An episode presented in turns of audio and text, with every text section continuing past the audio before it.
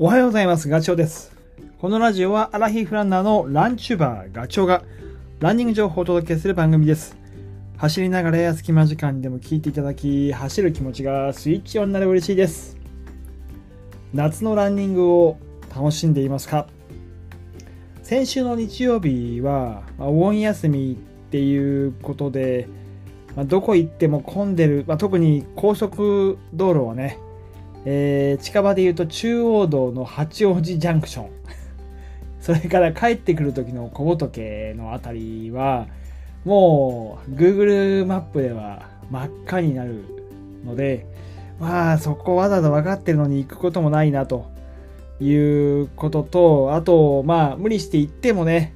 あの名所というかスポット的なところはもう間違いなく混んでいることが分かっているので、まあ、今年はもう自宅の近くで汗をかくことに決めました。僕が住んでる神奈川県で、まあ、ほど近い、えー逆に高尾とかあの辺って空いてんじゃねえかななんていうこともちょっと思ってですね、えー高尾に住んでるあの友達誘ってちょっと走ってきました、えー走り始めは神奈川県の相模原に当たるのかな。あの藤野藤野の駅からスタートして、えーそこから東京のあの奥多摩の方の派切根コースに当たるう小東山とか三国山。標高でいうと 1000m ないですね。多分 900m ぐらいでした、まあちょっとだけはあの標高上がると涼しいかなと思ったけど、まあ、それでもねもうとにかく あ滝汗でしたけど。で、えーそこから今度はねあの笹尾根って降りていってそれがあの陣馬の方につながってるんですよね。陣馬山の方に行ってで、えー、陣馬から高尾北尾根を通って、まあ、どんどん下っていく。で、まあ、高尾、えー山口かあの辺りにひょこっと出てくるようなそんなルートで行きました。途中本当にね そう 暑くてドボンコースドボン立ち寄ってそこで体をクーリングしてで、えーなんとかまあ40キロ。で累積標高で2000メーターぐらいかな、えー走ってきました。まあまあ友人僕の友達がね結構高尾、まあ、住んでるってこともあってどこを通ればあんまりこう人がいないというか混雑してないかっていうことは分かっていたのでまあそういうルートを通りながら行ったんだけどね。まあ、まあ、ただ陣馬のあたりはね結構人がやっぱりいてえー、まあ予想通り知り合いに会ったりとかして。それでも普段の陣馬さんに比べれば空いてるっていうふうに僕の友人は言ってました。まあそんな感じですね。みんなやっぱりね八ヶ岳とか北アルプス南アルプスの方に行っていたりとかするんじゃないかな。少しでもあの涼しい方がいいっていうことで。でえっ、とその40キロ標高累積標高で 2000m で7時間ぐらい、行動け行動時間過ごして結果はまあいい練習できたかなと。でまああのーこの時期にそのぐらいのまあロングの練習してる理由は僕の中では10月の秋の100マイルレース、えー滋賀県の琵琶湖の辺りで行われるあの鈴鹿山脈ですね。あの辺を使って、えーレースが行われるんですけどレイクビュア100ですね。これがやっぱりね相当ハードなレースなんですよ。累積標高で1万超えるので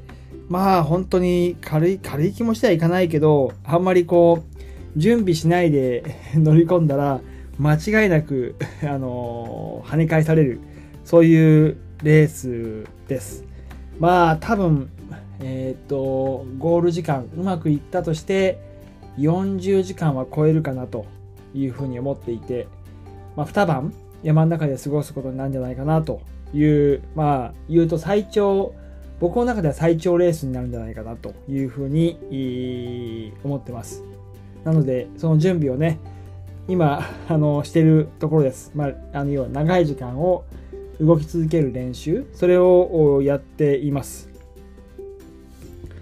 えー今回のラジオは、まあ、そのレイクビアに向けて、今改めてね、トレランの、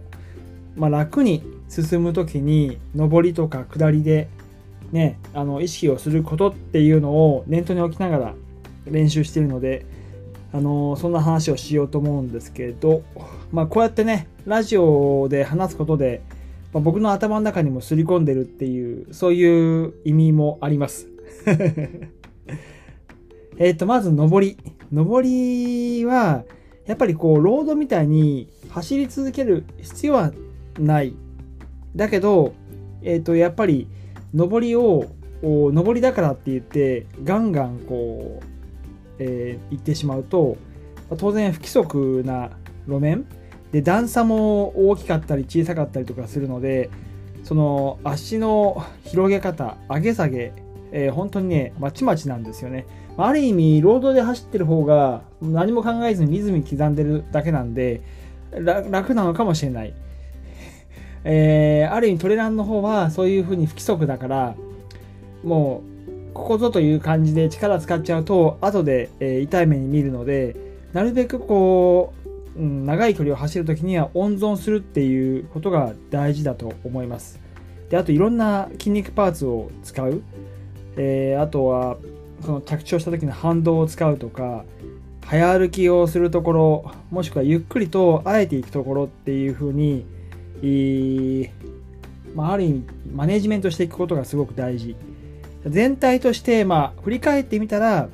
あのー平均速度は、まあ、ある程度のスピードで進めたなっていうそういう振り返りができるような感じ。速い時もあれば遅い時もある。っていうそういうような、あのー進み方になると思います。当然その足の回転数なんかも変わってくるので自転車のギアチェンジじゃないけど早くこう回す時もあれば、えー、と調整する。であとは腕なんかの使い方もそうだよね。まあ、あのレイクビアでいうとストックが使えるんでストック使うそのタイミングつくタイミングとかあんまり上半身使いすぎちゃうとそれはそれで疲れちゃうから、まあ、その辺すごい難しいと思います。ですね。まああとはそうだな。えっ、とそう登っていく時に気をつけてることで言うと前足でこう体を引っ張り上げるっていうよりは後ろの足で押し上げるような感覚を僕は持っていてそれなんとなくイメージが伝わるかな。あそうそうだよねっていう人もいるかもしれないけど大抵は視界に入る前の足の太ももでこうグイってやっちゃうんだけどそうするとやっぱりね、えー筋肉疲労も、まあ、僕で言うと体重6 5キロを片足でその太ももで持ち上げるって形になるのでそれだとしんどいので、えーできればその蹴り出す方の足で押してあげる方が筋肉ダメージは少ないかなっていうふうに思ってます。で、あとね、今気にしてること、まあこれが最大かもしれないけど、着地の時間をできる限り短くするようにしてます。やっぱり、えっ、とね、長くついちゃうと、そんだけ筋肉、より大きな力を長い時間使っちゃうので、そうではなくて、えー回転数を上げる、ピッチを上げることで、なるべく着地の時間を少なくすることで筋肉のダメージを減らすっていうことを今考えながら登ってます。そんな感じですね、登りはね。で、下り。下りは、えーっと、やっぱり、まあ、僕今でも怖いって思いがやっぱあるんですよ。やっぱり、その恐怖心っていうのが一番敵で、えースキーじゃないけど、体がこう後ろになればなるほど、あの着地のダメージが体に跳ね返ってくるので、そうではなくて、こう地面に対して垂直に立つような、そういうような意識を持つようにしてます。で、あとはもう下に下にこう体を落としていく感じ。で、よく言うけど、水が流れ落ちていくようにスムーズに。で、かつ、大股で行くんではなくて、細かく足を置いていく。うん、そうすることで、衝撃を少しでも和らげる。まあ、スキーでいう、まあ、これも言葉として、あの、わかるかな？バツ重ってスキーでよく言うんですけど、あの、コブ斜面を走ったりとかするときのあの吸収、そんなことをね、今意識しながら走ってます。はい。まあ、今回は、えートレランの上りと下り、僕が意識していること、ま少しでも役に立てば嬉しいです。それではね、また次回の放送でお会いしましょう。ガチョウでした。バイバイ。